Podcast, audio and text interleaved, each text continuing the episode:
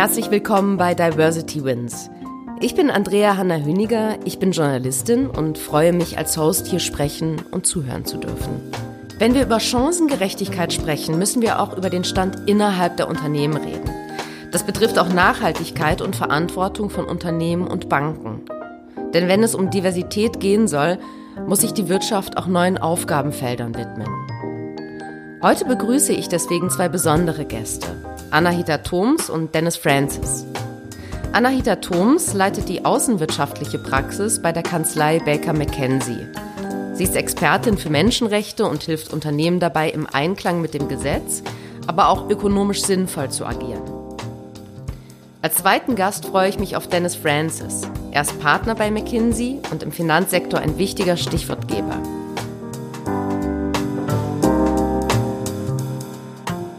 Freue mich, dass ihr da seid. Äh, ich würde mich sehr freuen, noch mehr freuen, wenn ihr euch für unsere Hörer einfach mal selber vorstellt. Das ist nämlich gerade bei euch, finde ich, total spannend, wie ihr euch selber seht und einordnet. Und ja, fang einfach mal bei Dennis an. Ja, hallo. Äh, Dennis Francis, Partner bei McKinsey. Äh, freue mich sehr, heute hier zu sein. Ich kümmere mich äh, bei McKinsey vor allem um die Beratung von Banken und anderen Finanzinstitutionen, äh, sowohl in Deutschland als auch im internationalen Kontext, äh, mit Fokus auf Wachstumsstrategien, äh, lange Zeit ging es um das Thema digitale Transformation und seit einiger Zeit gehört auch das Thema Nachhaltigkeit immer stärker dazu. Super, vielen Dank. Äh, herzlich willkommen. Und ähm, als zweiten Gast ist Anahita Toms bei uns von der Kanzlei McKenzie. Und vielleicht stellst du dich einfach selber nochmal vor. Sehr gerne. Anita Thoms, Partnerin bei Baker McKenzie. Und ich leite bei uns die außenwirtschaftsrechtliche Praxis, bin im Steering Committee für Compliance und Investigations und bin globale Leitpartnerin für das Thema Nachhaltigkeit. Ich freue mich, dass ich dabei sein darf. Großartig. Also wir sind äh, mal wieder äh, sehr hochkarätig besetzt und ähm, auch eine besondere Konstellation, äh, weil wir heute sehr äh, stark ähm, irgendwie so eine wirtschaftliche Konzentration haben und auch sehr global ähm, denken werden. Ähm, bevor wir jetzt ähm, über Diversität sprechen und tiefer in das Gespräch eintauchen, würde ich euch gerne noch ein bisschen besser kennenlernen. Und ich habe mir was überlegt, ähm, nämlich meine kleinen Kärtchen, so ein bisschen wie die äh, Vokabelkärtchen oder so aus dem Monopoly-Spiel Ereigniskarten. Und die werde ich jetzt kruschel, kruschel, raschel, raschel mischen. Und ähm, da stehen Fragen drauf, ganz unterschiedlicher Art und ähm, werde zufällig für jeden von euch eine Frage ziehen. Äh, so, das mache ich jetzt mal kurz. Ich finde es gut, dass man das diesmal auch hört. Ich habe mir extra vorgenommen, das ein bisschen näher ans Mikrofon zu halten. Ich habe auch schon an Dennis eine sehr, sehr schöne Frage. Ähm, Dennis, welchen Beruf haben sich deine Eltern für dich vorgestellt? Äh, ja, ähm, das ist definitiv Arzt. Ich glaube, äh, bei der Generation meiner Eltern, die alle ähm, oder die meisten von denen, die aus Indien in den 60ern kamen, die waren in Heilberufen und ich glaube, alle von denen wollten, dass die Kinderärzte werden. Ich konnte aber als Kind kein Blut sehen, deswegen war relativ schnell klar, dass das bei mir nichts wird. Genau, also sowas kann sich ja später ändern, aber gut, dass du so kategorisch äh, mit drei schon da deine Eltern zurechtgewiesen hast. Genau. Okay, okay, das ist, äh, das ist gut. Anahita bekommt jetzt die Frage. Ah, das ist auch äh, das ist interessant.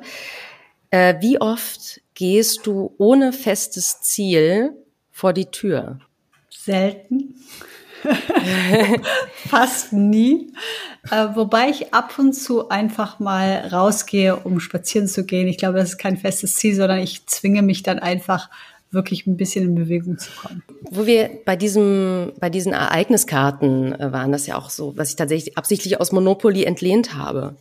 Ähm, habt ihr eure Karriere eigentlich mal ganz bewusst wie ein Strategiespiel erlebt und dann im richtigen Moment einfach auf Glück gehofft. Wie war das bei dir, Anahita? Ich bin äh, kein großer Fan von, ich setze jetzt auf Glück oder auf Los bei Monopoly, sondern ich glaube, dass ein bisschen Strategie auf jeden Fall dazugehört, aber auch nicht zu viel. Ich glaube, manche Sachen kann man sehr schwer planen. Gerade Dennis wird das genauso, glaube ich, sehen wie ich, äh, in einer Partnerschaft, in einer großen Organisation. Zielstrebig von äh, Tag eins zu planen, ist relativ unmöglich. Da kommen ganz viele äußere Faktoren auf einen zu. Ähm, aber man kann bestimmte Weichen stellen und man kann bestimmte Milestones äh, vor Augen halten, die man auch erreichen möchte und dahin arbeiten möchte. Das heißt, das ist auf jeden Fall möglich und ist, glaube ich, auch ein Muss in diesem kompetitiven Umfeld, äh, wo man tatsächlich jeden Tag Leistung erbringen muss. Ja, mhm. Also ich hätte jetzt gesagt, ähm, bei mir war es äh, so halb strategisch, weil ich glaube, um wirklich zu 100% strategisch vorgehen zu können, müsstest du ja eigentlich dein Ziel genau kennen. Und wenn ich jetzt äh, an mich selber denke in jungen Jahren, dann war mir, glaube ich, nicht klar, dass ich irgendwie Partner bei McKinsey oder irgendeiner Unternehmensberatung werden möchte. Ähm, sondern ich habe für mich gesagt, ich würde gerne irgendwie irgendeinen kaufmännischen Beruf haben, ohne genau zu verstehen, ne, was könnte es denn sein. Ähm, und ich glaube, ja, strategisch überlegt, was könnte denn helfen auf dem Weg dorthin, aber ähm, zu 100 Prozent strategisch ist es halt schwierig, wenn du nicht genau weißt, worauf du eigentlich hinsteuerst. Und ich würde auch jetzt sagen, irgendwie, ähm, mir ist irgendwie klar, was ein nächster Schritt sein könnte, aber nicht unbedingt, was der übernächste sein könnte. Und dementsprechend, glaube ich, sollte man da sich nicht zu sehr einen Kopf machen. Du hast mir im Vorgespräch ähm, gesagt, wo du jetzt gerade sagst, in jungen Jahren äh, hattest du gesagt, dass du eine ganz normale Kindheit, wenn ich mich richtig erinnere, hast du gesagt, du hattest eine ganz normale Kindheit sozusagen komplett unauffällig. Äh, das ist total bei mir hängen geblieben, weil ich habe noch nie jemanden getroffen, der gesagt hat, bei mir ist alles ganz normal. Ähm, kannst du uns so ein bisschen mal von deiner ganz normalen Kindheit, dein Aufwachsen erzählen und wie du so vielleicht auch zu dem geworden bist, der du bist. Mit so einer Mischung aus Spontanität und ja. halb Ziel, halb Glück. Äh, okay. Also was ich glaube ich damit meinte, dass ich eine ganz normale Kindheit hatte. Ich war jetzt niemand, der irgendwie äh, große Talentwettbewerbe gewonnen hat, der in der Mini-Playback-Show war oder äh, sonst irgendwie als äh, Kind schon groß herausgestochen ist. Äh, auf der anderen Seite hatte ich aber auch nicht irgendwie schwere Schicksalsschläge äh, zu verarbeiten, sondern ja, er hatte, glaube ich, eine relativ gut behütete ja, äh, Kindheit ähm, in einer norma relativ normalen deutschen Kleinstadt. Ja, und äh, bin halt durch das äh, normale deutsche Bildungswesen durchgegangen und so dann einfach groß geworden. Ich glaube, das war so das, was ich meinte. Ne? Ähm, wo ungefähr, wenn, wenn ich fragen darf? Das Ach so, äh, klingt ja. so. Bad Honnef äh, am Rhein, bei Bonn. Ähm, das klingt auch so nach Diplomatenviertel, finde ich. Äh, ja, war es auch, glaube ich, also ne, in den 80ern, als äh, Bonn noch Hauptstadt war, äh, gab es natürlich äh, auch Diplomaten dort, äh, wobei noch mehr in Bonn selber. Ähm, ich glaube, grundsätzlich war aber Bad Honnef durch die Nähe zu Bonn immer eine relativ wohlhabende Kleinstadt. Ne? Ähm, und ähm, dann durch die Kombination, würde ich sagen, von äh, Nähe zu Bonn oder auch Köln als Großstadt und auch ein, zwei größeren Firmen, die selber ähm, dort ihren Sitz hatten. Eigentlich auch immer eine Stadt, die eine relativ ähm, bunte Mischung auch hatte. Also Hättest du sich äh, so von dem Umfeld, Umfeld her eigentlich, äh, gab es da jemals so die Option so, ach naja, ich vielleicht sage ich meinen Eltern einfach, ich werde Schauspieler, ich werde, oder gut, du hast vielleicht, äh, äh, aber war das so klar, ich werde, ähm, also gab es so einen Ehrgeizanspruch auch von deinen Eltern, also klar, gute Noten und aus dem Jungen muss, sollte mal was werden? Weil du vorhin ja auch erzählt hast, äh, so die Idee von Arzt werden. Das ja, ich glaube schon. Also ist sicherlich stark durch das Elternhaus geprägt und dieser Wunsch, glaube ich, zumindest kann ich das für mich sagen, meine Eltern zu sagen, der Junge soll es mal besser haben oder noch einfacher oder besser als, als wir. Ne? Ähm, und, und, und ich glaube, diese Aufstiegsgeschichte, die, ähm, die, die bei ich würde sagen, auch vielen anderen äh, Eltern, die zu der Zeit nach Deutschland gekommen sind und Kinder bekommen haben, irgendwie so der Wunsch für ihre Kinder war und deswegen immer ein klarer Fokus auf, ähm, ne, wenn du in die Schule kommst, musst du Deutsch sprechen. Deswegen ist wichtig, dass wir auch zu Hause Deutsch sprechen und dass du es kannst. Und äh, Schule ist wichtig, weil danach hast du alle Möglichkeiten. Ähm, ich glaube, Kreativberufe hätten meine Eltern jetzt nicht aktiv versucht zu verhindern, aber ähm, sie haben eher in Richtung ähm, Arzt gesteuert. Ich glaube, sie wären mhm. auch sehr stolz geworden, wenn ich wie Anahita Anwalt geworden wäre, aber ähm, musste sie leider enttäuschen, habe BWL studiert. aber vermisst du da manchmal was? Es gibt ja heute so eine äh, wenn ich das so bei den 20-somethings sehe, so einen ganz starken Bezug zur eigenen Identität, äh, manchmal auch die Herkunft von Großeltern, dass man das irgendwie da rausholt und sich sagt, nee, ich ähm, äh, ganz wichtig, dass ich äh, vier Sprachen nochmal pflege, äh, dass ich ähm, irgendwie auch äh, alles Mögliche in den Alltag äh, integriere, dass man ist nicht so sehr daran interessiert, sich so, oder man findet es eigentlich doof, sich 100 Prozent so anzupassen. Ne? Also ähm, das ist mein, den Eindruck hatte ich so in den letzten Monaten dieser ganzen Identitätsdebatten, dass dann so die junge Generation total davor zurückschreckt, wenn jemand sagt, nee, ähm, wichtig ist in der Schule gut zu sein und auch Deutsch zu sprechen, dies, das. Und das finde ich so einen krassen Unterschied, äh, der, der da entstanden ist. Oder ist das nur mir aufgefallen?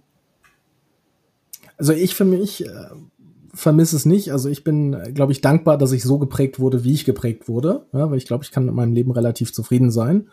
Ähm, ich hatte auch genug internationale und breite Erfahrungen, dass ich eigentlich das Gefühl habe, dass ich in äh, nichts oder wenig nur jetzt eingeschränkt wurde, was, was, was meinen Lebensweg angeht. Ja? Mhm. ansonsten sehe ich mich wahrscheinlich irgendwie primär als Rheinländer und danach kommen irgendwie alle anderen ja. möglichen Identitätsdimensionen. Äh, Ist auch mein Eindruck bisher, je öfter man ähm, international gearbeitet hat, desto irrelevanter werden solche Fragen. Ähm, Anahita, so, ich habe äh, gelesen, du ähm, wolltest eigentlich ja Astronautin werden und ähm, da gab es also nicht die erste Idee, sofort Ärztin zu werden. Ähm, du bist ja jetzt nicht Astronautin, ähm, sondern wo ganz nicht. anders gelaufen. Ja, vielleicht wärst du gestern oder von, das darf, jetzt darf ich gar keine Zeitangaben sagen, aber vielleicht wärst du irgendwann mal mit einem der drei reichsten äh, Männer jetzt äh, bald oder letztens ins All geflogen mit Jeff Bezos oder ähm, äh, die Branson. anderen. Genau, genau. Und ähm, ja, das wäre jetzt, keine Ahnung. Das, das wäre sehr cool gewesen. Das wäre ja. irgendwie schon cool. Auf der anderen Seite, du kannst ja auch so eine Fahrt dann einfach irgendwann kaufen. Also ich glaube, das ist nicht dasselbe. Es ist äh, auch natürlich so, dass, ähm, dass andere ähm, Fahrten waren als die, die ich mir als Kind erträumt hatte. Aber äh, ich glaube, damals war es einfach wirklich ein Traum und äh, gleichzeitig war der Anwaltsberuf natürlich auch ein ein Weg, den ich mir relativ früh schon überlegt hatte. Äh, interessanterweise die Gemeinsamkeit mit Dennis, dass auch gerade meine Mutter sich sehr gut äh, vorstellen konnte, dass ich äh, Ärztin werde. Und äh, aber mein Vater beispielsweise war sich ganz sicher, ich gehe in die Politik. Also ich bin auch nicht das geworden, denn es, was sich meine Eltern vorgestellt haben, es gibt sonst gar keine Juristen in meiner Familie. Ähm, ich glaube, es gibt manche Sachen, die man als Kind äh, sich so vorstellt, ohne wirklich wiss zu wissen, was damit verbunden ist, welche harte Arbeit äh, ist, äh, damit verbunden ist. Und Astronauten, wie wir ja alle wissen, fliegen selten äh, weit nach oben, sondern äh, die, die Ausbildung ist hart und selten wird, wird aus dem Traum eine Realität. Und äh, im Vergleich dazu bin ich jedenfalls froh, dass der zweite Traum äh, dann doch äh, geglückt ist, wobei man immer vorsichtig sein muss, wenn man das Wort Traum äh, äh, einbezieht. Ich denke, das ist alles harte Arbeit äh, was, was Dennis und ich jeden Tag hier leisten müssen in den unterschiedlichen äh, Sektoren und, und Bereichen. Aber ich bin doch sehr zufrieden mit meiner Berufswahl. Das finde ich total spannend, dass äh, du sagst, dein Vater äh, dachte, du gehst in die Politik. Ja. Das finde ich irgendwie irre. Das, weil man, weil damit mitschwingt, der, dieser, dieser Tochter traue ich alles zu. Und zwar äh, wirklich fast buchstäblich alles. Das finde ich irgendwie großartig. Also ich, ich weiß nicht, also ich glaube, er hat mir schon einiges immer zugetraut. Er hat mich äh, als äh, wirklich kleines Mädchen auf die Bühne geschickt und äh, mich über äh, Meinungsfreiheit reden lassen. Ähm, ich glaube, das gibt natürlich einem Kind auch äh, Selbstvertrauen und dass man weiß, dass dass dann das Publikum auch zuhört und, äh, und man nicht nur das kleine Kind ist. Gleichzeitig denke ich natürlich auch, genauso wie bei Dennis, war es unheimlich wichtig, das Thema Bildung bei uns zu Hause. Es ging nichts äh, ohne Bildung. Das A und O war Bildung, wirklich, äh, ich, ich sage immer meinen Mentees, Knowledge is Power. Davon bin ich hundertprozentig überzeugt. Wir reden heutzutage sehr viel über Netzwerke und Fake it till you make it und dergleichen. Ich bin davon überzeugt, das, was wir an Wissen haben, ist viel stärker als alles andere, was dann als Komponenten und Kriterien hinzukommen. Deswegen ähm, bin ich natürlich meinen Eltern unheimlich dankbar, dass sie den Fokus darauf gelegt haben. Eine ganze Weile wurde ähm, Bildung immer so als weicher Faktor ähm, irgendwie gerade in der Erfolgs äh, so äh, Karriere machen, Erfolg haben, äh, wurde Bildung plötzlich so äh, als weicher Begriff benutzt. Äh, sehr stark war immer ähm, Ehrgeiz, äh, Teamplayer, äh, nach oben kommen wollen. Das was kenne ich, wir sind ja alle fast gleich alt, so aus den 90ern erinnere ich mich. Aber dass Bildung so ein entscheidender äh, Faktor ist, merke ich gerade an meiner eigenen Arbeit und an meinem eigenen Werdegang nämlich auch.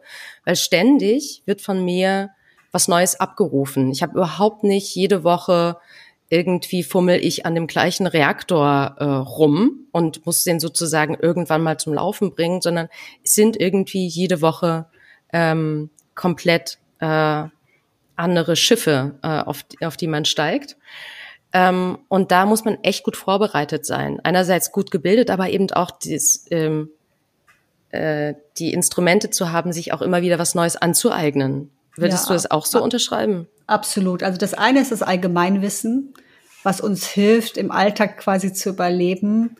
Äh, dazu gehört natürlich täglich Zeitung zu lesen, mit äh, Kollegen, aber auch außerhalb der eigenen Bubble zu sprechen. Das andere ist das Handwerkszeug. Und das ist etwas, was wir im Jurastudium extrem gut lernen. Strukturiertes Denken, A, B, C, also und nicht A, C, B.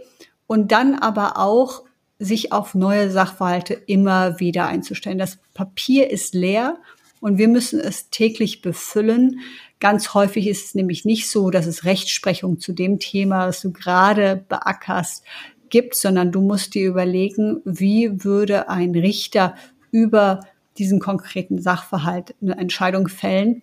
Das heißt, es ist eine Kombination aus dem, was du quasi von klein auf mitgegeben bekommst, welche Bücher du gelesen hast, ähm, in welchen Fächern du das Glück hattest, richtig gute Lehrer zu haben. Das sind nämlich die ersten Vorbilder, die wir haben. Und mhm. dann der Studiengang tatsächlich hilft natürlich auch, je nachdem, was man später machen möchte. Dieses strukturierte Denken ist natürlich etwas, was man äh, wirklich auch lernen muss. Mhm. Ja, also dem stimme ich voll zu. Ich glaube, die Bereitschaft, immer wieder Neues zu lernen, ist wichtiger, glaube ich, als je zuvor, weil sich unsere Umwelt einfach so stark und so schnell verändert wie nie zuvor.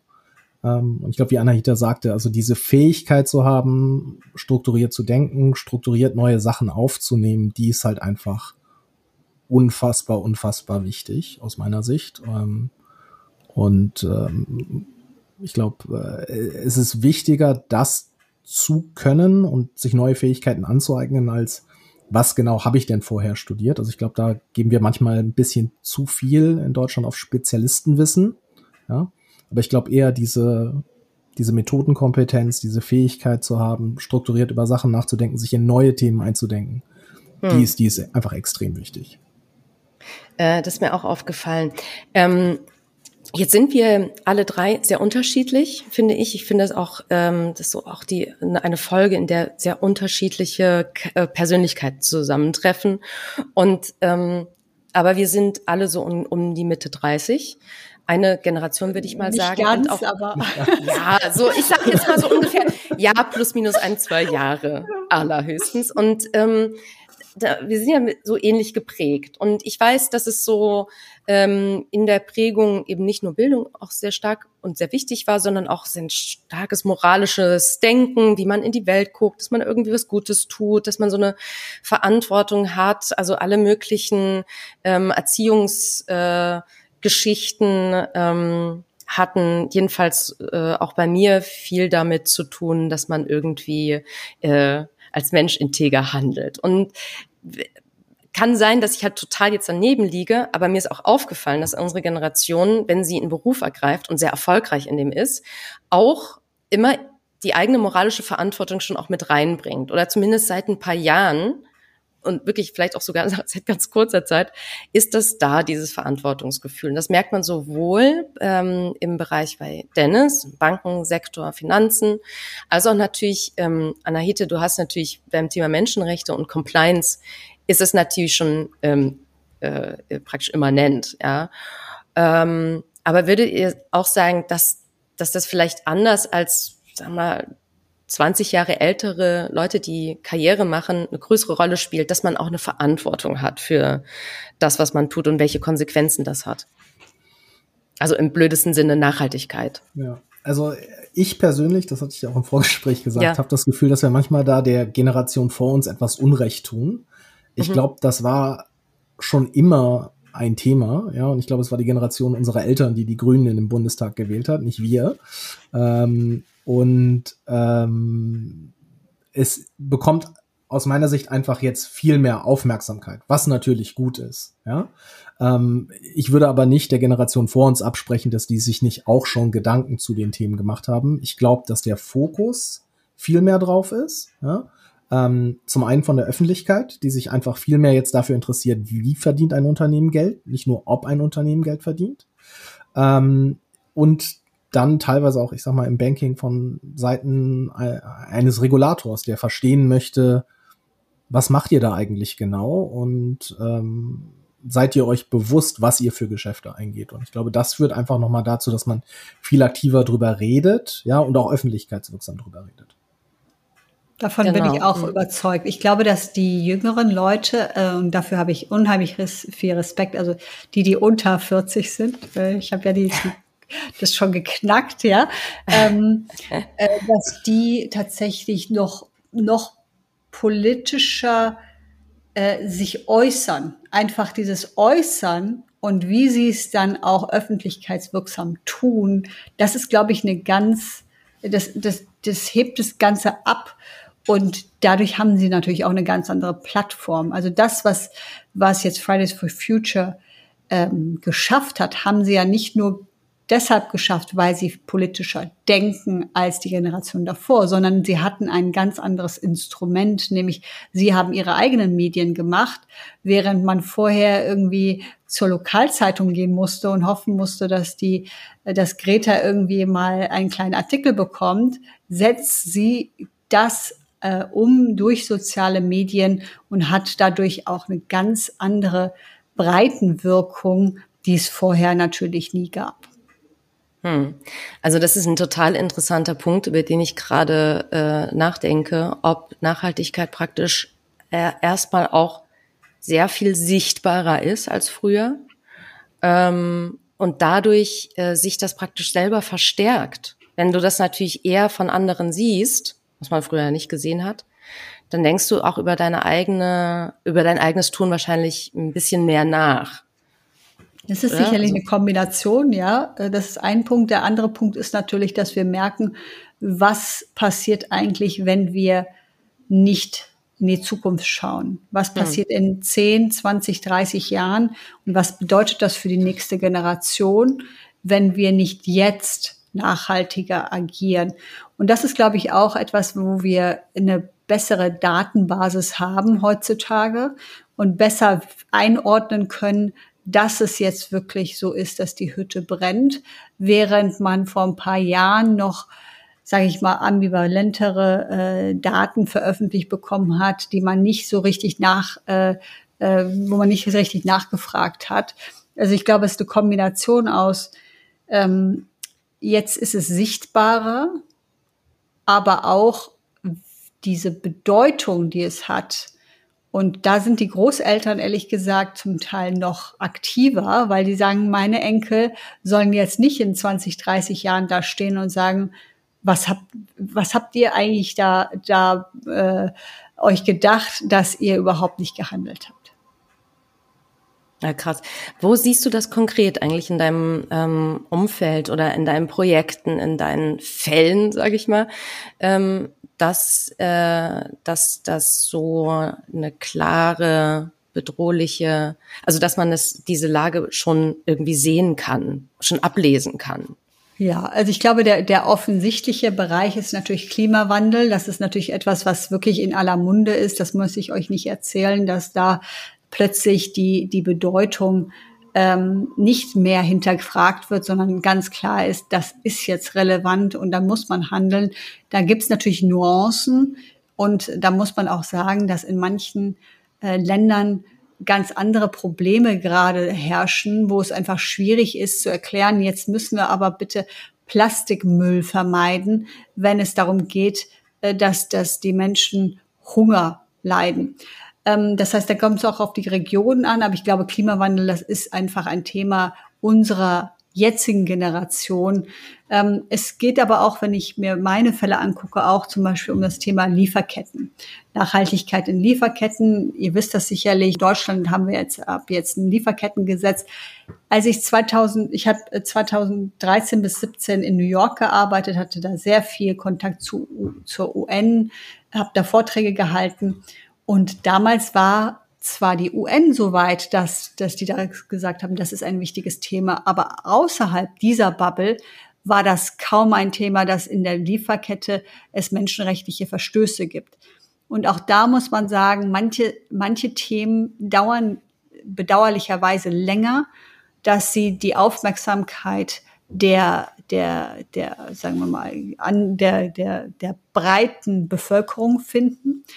Aber wenn man jetzt mit der jüngeren Generation spricht und man sie fragt, ob sie bereit seien, ein bisschen mehr Geld für die Schokolade oder für Kleidungsstücke zu bezahlen, ist die Bereitschaft viel stärker ausgeprägt als in anderen Generationen. Das hängt aber nochmal, ich möchte wirklich warnen vor diesem Schwarz-Weiß-Denken. Ähm, das hängt auch damit zusammen, dass es uns natürlich Gott sei Dank gut geht und wir uns das leisten können. Fra Deswegen ist es sehr wichtig, auf die Region zu gucken, wo, mit wem spreche ich. Und da gibt's auch andere äh, ja, Bevölkerungsgruppen, die sagen, das ist kein Thema für mich. Hm, absolut. Also da geht ja auch, man, äh, natürlich, äh, uns geht's ja im äh, Großen und Ganzen sogar besser ähm, als vorherigen Generationen, aber es gilt nicht für alle. Und ähm, das äh, sieht man in dieser großen Debatte, äh, auch um Nachhaltigkeit, ähm, manchmal nicht. Und deswegen danke für diese Differenzierung, die einfach total wichtig ist, damit man genau die in die Verantwortung nimmt, die auch die Verantwortung übernehmen können. Und damit kurz ähm, steche ich einfach mal ins Schwarze hinein bei Dennis, weil du vorhin gesagt hast auch, Jetzt ist Nachhaltigkeit bei den Banken ähm, auch angekommen. Äh, es ist da, es ist ein Thema, das kommt, wird auch immer wichtiger. Ähm, was meinst du damit, damit ich mir das sozusagen mhm. als ein bisschen vorstellen kann? Ja, ähm, also da ohne jetzt äh, zu technisch zu werden, um irgendwen zu langweilen. Ich glaube, äh, ich habe selber mal bei einer Bank gearbeitet, bevor ich äh, bei McKinsey angefangen habe. Äh, schon damals gab es Nachhaltigkeitsgrundsätze, da gab es Statements zum Thema Diversität, Diversität. Da gab es Sachen zu, mit den folgenden Unternehmen wollen wir nicht handeln, die die folgenden Dinge tun. Ja? Aber das waren äh, interne Richtlinien, die man als Mitarbeiter gelesen hat. Ich glaube, der Druck von außen, ja, ähm, sich öffentlich dazu zu äußern, nach welchen Kriterien sucht man eigentlich insbesondere Unternehmenskunden aus, ja, oder welche Projekte finanziert man? Der hat einfach unheimlich zugenommen. Ja? Ähm, und ich glaube, das führt dazu, dass ähm, einfach viel Bank, viele Banken sich da viel, viel aktiver Gedanken machen, auch im Sinne von, was können sie selber aktiv steuern, ja, um einen positiven Einfluss auf das Thema zum Beispiel Klimawandel zu haben oder finanzierte Emissionen. Ja. Ähm, und äh, das führt dazu, dass ich habe vor zehn Jahren gesagt, jede Bank möchte eine Digitalstrategie haben. Jetzt denkt jede Bank über eine Nachhaltigkeitsstrategie nach. Und zwar nicht nur eine, die man im Sinne von gute Laune den Mitarbeitern erzählen kann, sondern eine, die wirklich auch nach außen kommunizierbar und konkret ist. Mhm. Würdet ihr sagen, dass ein gesellschaftliches Klima praktisch irgendwie Voraussetzung ist, dass sich allmählich Dinge verändern, äh, gerade in der Wirtschaft? Äh, gerade wenn es äh, Anahita auch Lieferketten an äh, betrifft, von denen ja wenige Menschen irgendwie wirklich was wissen. Ähm, braucht es ein Vorwissen der Gesellschaft, die dann sagen, oh nee, die Schokolade kaufe ich nicht mehr? Oder braucht es dann äh, als erstes Umdenken im Unternehmen oder sogar Gesetze, die so Veränderungen ankurbeln? Oder ist es eben wirklich schon ein gesellschaftliches Klima, das dann auch alle oder viele Unternehmen dazu anhält, sich zu verändern. Ich glaube allgemein auch, formuliert, aber ja, ja, ja ich glaube auch, nicht. Auch, ja, ich glaube auch darauf äh, kriegst du eine eine äh, nuancierte Antwort von mir, nämlich ähm, ich glaube, dass einige Wirtschaftsunternehmen sehr früh Verantwortung erkannt haben und äh, Verantwortung wirklich leben. Das ist wirklich beeindruckend, wie äh, wie viele like-minded Persönlichkeiten man in den Unternehmen findet, die tatsächlich das auch vorantreiben. Es sind aber Wirtschaftsunternehmen. Das heißt, man muss gucken, dass die Profitabilität stimmt, weil ich sage immer, diese Sustainable Development Goals, die kann man nicht separat betrachten. Man muss sie holistisch betrachten. Denn wenn du an der einen Schraube drehst, kann es sein, dass bei der anderen Schraube es hakt. Ja, das heißt, ähm, Wirtschaftsunternehmen können dann quasi gesellschaftlich Verantwortung übernehmen, wenn es gesunde Unternehmen sind. Man kann nicht erwarten, dass ein nicht gesundes Unternehmen, also wirtschaftlich erfolgreiches Unternehmen, jetzt auch noch zusätzlich äh, Verantwortung übernimmt. Ich mache seit 13, 14 Jahren ähm, das Thema Corporate Social Responsibility und sehe, das hat, das ist ein toller Trend, ja. Als ich damit angefangen habe in Deutschland, äh, hat man das noch sehr belächelt. Äh, in den USA ist es viel verbreiteter. Und äh, wir, wir können aber schon sehen, wie sehr deutsche Unternehmen, DAX-Unternehmen sich auch das ganze Thema zu eigen machen. Du hast die Frage gestellt zu den Gesetzen. Ich bin eigentlich davon überzeugt, dass wir viel zu viele Gesetze haben. Das heißt, ich würde mir eigentlich weniger Gesetze wünschen. Gleichzeitig muss man auch sagen, dass äh, beispielsweise beim Lieferkettengesetz es ja diverse Studien, einen nationalen Aktionsplan gab, die zu dem Ergebnis gekommen sind, dass das, was es gibt, auf freiwilliger Basis nicht ausreicht.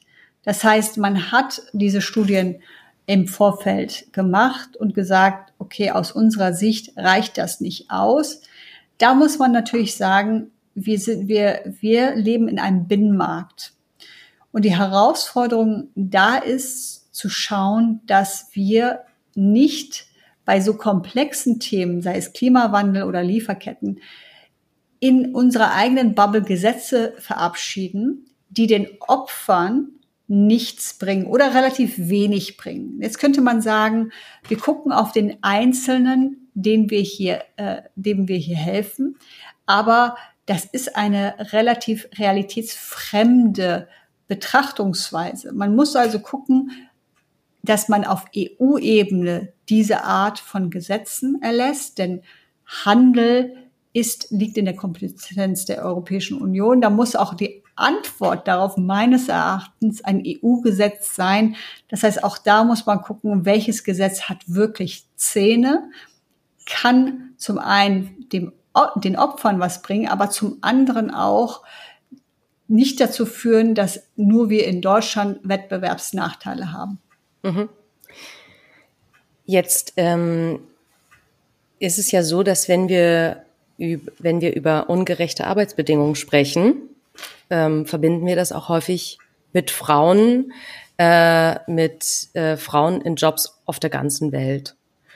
Äh, was muss sich hier ändern, damit sich das dreht? Und das ist ja mit einem puren Gesetz dann kaum auszuhebeln. Es geht ja da richtig in Strukturen rein, die zum Teil ähm, wirklich zementiert sind. Ja, also was mir unheimlich wichtig ist, ist, dass das Thema moderne Sklaverei betrifft nicht nur Frauen. Also es sind auch sehr viele kleine Jungen, also männliche, äh, also Jungen, die davon betroffen sind. Ähm, das heißt, da muss man schauen, dass man wirklich einen holistischen Blick drauf hat. Jede Region nutzt quasi die Arbeitskräfte so aus, wie es quasi in dem Sektor dem gerade passt. Ähm, auf der, auf der Ebene der Frauen ist es natürlich tatsächlich auch so, dass ähm, Frauen bedauerlicherweise besonders ähm, anfällig sind für Ausbeutung, Ausbeutung sowohl im Bereich ähm, äh, quasi der Arbeitstätigkeit, beispielsweise als Näherin, aber auch als äh, im Bereich äh, Sex Trafficking. Das ist natürlich etwas, was, äh, was die Strukturen, die du eben erwähnt hattest, die zu durchbrechen, ist unheimlich schwierig. Und da geht's nicht primär meines Erachtens um Gesetze. Die Gesetze haben wir. Es geht um Durchsetzung der Gesetze. Und das ist unheimlich schwierig in der Praxis, weil man da natürlich auch diverse Strukturen hat, die äh, gerade im Ausland schwer umzusetzen sind. Total wichtiger Punkt. Ähm, ich werde jetzt gleich mal versuchen, eine Brücke nochmal zu bauen. Äh, wir brauchen Player, wir brauchen Leute, die handeln, weil das ist in der Tat ja total richtig, was du sagst. Oder ich unterschreibe es mal sozusagen aus meiner äh, Wahrnehmung. Wir haben sehr viele Gesetze, die genau die bösen Sachen auch verbieten und trotzdem sind sie nicht weg. Ähm, das heißt, wir stehen auch alle in so einer Verantwortung, das dann auch einfach nicht mehr weiter mitzutragen. Ähm, jetzt äh, hat sich ja auch auch dahingehend so das, was du gerade gesagt hast, Dennis, in, äh, im Sinne der, wo investiert man, mit wem arbeitet man zusammen, guckt man da eigentlich auf konkrete Sachen? Oder ist es so ein dann auch irgendwie, denn es gibt ja auch Verpflichtungen, die Banken eingehen, es gibt lange gewachsene Strukturen, die man nicht so schnell über den Haufen werfen kann. Oder auch einfach ähm, Vertrauen und äh, Gewohnheiten äh, die, die da sind? Weil du bist ja jetzt sozusagen konkret äh, einer der, du kennst die Player sozusagen. Ähm, wie würdest du auf diesen, auf das äh, ähm, schauen, was Anahita gerade beschrieben hat? Ja, ich glaube, dass es ähm, für Banken schon länger ein Thema ist. Ja, also wer sind eigentlich die Leute, mit denen wir äh, Geschäftsbeziehungen haben, ja, aus ganz unterschiedlichen Gründen. Das können die Gründe sein, die Anahita gerade beschrieben hat. Das können Dinge sein wie äh, Financial Crime, das können versteckte Finanzierung und Geldwäsche und andere Dinge sein. Ähm, und ich glaube, die Konsequenz daraus ist ja, dass viele Banken, gerade in Deutschland, sich aus vielen internationalen Märkten zurückgezogen haben, weil die gesagt haben, ich kann nicht mehr kontrollieren, was in dem asiatischen Land XY passiert, weil ich habe nur zwei Leute vor Ort. Ja, und dann muss ich als Konsequenz daraus, dass ich das nicht mehr kontrollieren kann, muss ich das Geschäft im Zweifel einstellen. Also das ist ja etwas, was wir im massiven Umfang gesehen haben, nicht nur in Deutschland. Also eigentlich bei, bei allen europäischen Banken reden wir eigentlich darüber, dass äh, in den letzten Jahren die Anzahl der äh, Auslandsniederlassungen zurückgegangen ist, dass die Anzahl der internationalen Kunden zurückgegangen ist, die nicht mehr länger einen direkten Heimatbezug haben. Ne? Also jetzt irgendwie den, den direkten Zulieferer eines großen deutschen irgendwie Automobilunternehmers, den kenne ich vielleicht noch und das kann ich irgendwie noch kontrollieren und das kann ich finanzieren. Aber irgendwann in der Wertschöpfungskette wird's halt äh, zu schwierig und das versteht Anahita deutlich besser als ich. Ja? Aber ähm, da setzen sie einfach klare Grenzen, weil es äh, aus, nicht nur aus Reputationsgründen, auch aus dann äh, den Gründen wie Strafzahlungen einfach viel zu riskant hm. ist. Ähm, Das finde ich, ich würde das, äh, ich könnte da jetzt stundenlang drüber sprechen, weil ähm, äh, irgendwie habe ich so richtig das Gefühl, so, aha, ich glaube, wir ähm, haben das Glück, auch in der Zeit zu leben, in der wir live sehr, sehr krasse Umbrüche live beobachten können. Ja, ähm, und das geht ja erst seit ein paar Jahren. Also ich, das geht ja wirklich alles nicht lange. Ich würde sagen, vor zehn Jahren sah die Welt einfach noch komplett anders aus. Äh, mal abgesehen, dass vor der Finanzkrise von mir aus war. Aber ähm, die Nullerjahre waren ja praktisch äh, völlig, also aus, aus so, so Otto Normalverbraucher, äh, ähm, unbelastet von Gender-Debatten, ähm, Nachhaltigkeitsdebatten, äh, Klimadebatten, die, also jetzt rückt es ja so innerhalb von kürzester Zeit so nah an uns dran, das ist echt irre. Ähm, deswegen ist es so, es, ich habe das Gefühl, ähm, die Ereignisse twittern für sich, ja, und man kann dem die ganze Zeit so zuschauen. Ähm, Anahita, über dich wird ähm, äh, sehr oft geschrieben, ähm, dass du, und zwar in Anführungszeichen, als einzige deutsche Frau neben Annalena Baerbock äh, in das Programm Young Global Leaders 2020 aufgenommen worden bist. Dieses einzige Frau neben Annalena Baerbock, was bedeutet das für dich? Schade, dass ich die einzige Frau neben Annalena Baerbock bin. Also ich, ähm, ich denke, das ist äh, bedauerlich, dass wir 2021 überhaupt so ein Kriterium haben, dass wir das sagen müssen oder dass wir das hervorheben müssen. Natürlich ist das äh, World Economic Forum ähm, Programm wirklich ein unheimlich äh, besonderes Programm, was äh, tatsächlich einen auch wirklich einen Zugang zu Wissen und Netzwerken äh, mitbringt, dass man auch stolz ist darauf, dass man dabei sein darf. Aber ich fände es schöner, wenn es nicht äh, darauf gemünzt wäre, dass man die einzige Frau neben einer äh, Politikerin ist, die in dieses äh, Netzwerk gewählt worden ist. Das wollte ich, diese Frage wollte ich unbedingt noch loswerden, weil es mir wirklich aufgefallen ist. Ähm, ihr werdet es nicht glauben, aber wir haben schon mehr, viel, deutlich mehr, ein bisschen mehr als 40 Minuten gesprochen. Und ähm, dafür danke ich euch, weil ich könnte, also ich finde das so äh, krass und so, so dringend irgendwie. Ähm, und ihr sitzt beide an solchen Schnittstellen, die äh, wirklich irrsinnig viel Verantwortung tragen, ähm, dass ich da gerne äh, lange weiter drüber reden möchte. Und ähm, wir müssen aber leider zum Schluss kommen. Und deswegen werde ich im Anschluss an unsere sehr intensive und ähm, krasse, äh, ähm, krasse Gespräch meine Ereigniskarten trotzdem wieder rausholen und eine Frage an Dennis stellen. Und die Frage lautet, welche Eigenschaft gefällt dir an deinem Gegenüber? In dem, in dem Falle Anahita glaube, mit der äh, Leidenschaft, mit der Anahita über ihre Themen redet und auch in den letzten 45 Minuten über Themen geredet hat, das finde ich toll, weil ich finde immer gut, wenn Leute aus äh, Überzeugung an äh, Themen, Inhalten, Sachen arbeiten und das nicht nur machen, weil es äh, Glanz und Gloria verspricht. Da kann ich mich nur anschließen, weil man merkt auch, wie viel Arbeit da drin steckt. Man hört es richtig, also ohne dass es anstrengend klingt. Man hört aber, wie wie, wie kraftvoll das ist und wie viel das ist. Es ist auch anstrengend. Ja. ja. Nee, aber es kommt nicht so bemüht rüber, aber man merkt ja. so, wow, das ist echt. Immer noch mit einem Stoff. Lächeln. Ja, ähm, irre, einen großen Respekt auch von meiner Seite. So, Anahita ähm, bekommt auch noch eine Frage. Anahita, ähm, was bedeutet Freundschaft für dich? Alles, sehr viel. Ähm, ich äh, denke, dass äh, gerade die Freundschaften, die mich seit äh, meiner Kindheit prägen, ähm, mir wirklich sehr viel bedeuten.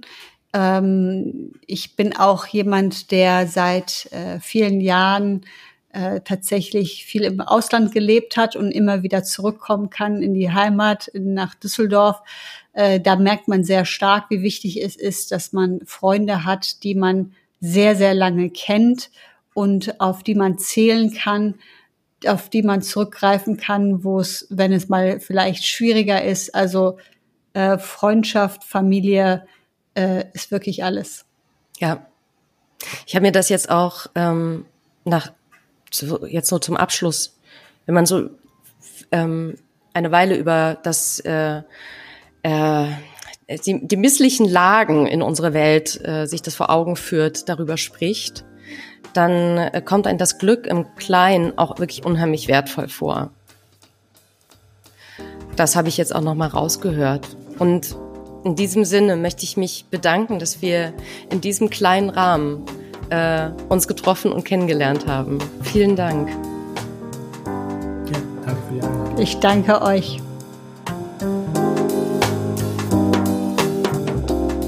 Dieser Podcast ist eine Produktion von McKinsey. Weitere Informationen rund um Diversity Wins und noch viel mehr findet ihr unter mckinsey.de. Bei Feedback, Fragen und Anregungen twittert uns doch gerne eure Meinung mit den Hashtags DiversityWins und McKinsey. Oder schreibt uns eine E-Mail an diversitywins at mckinsey.com.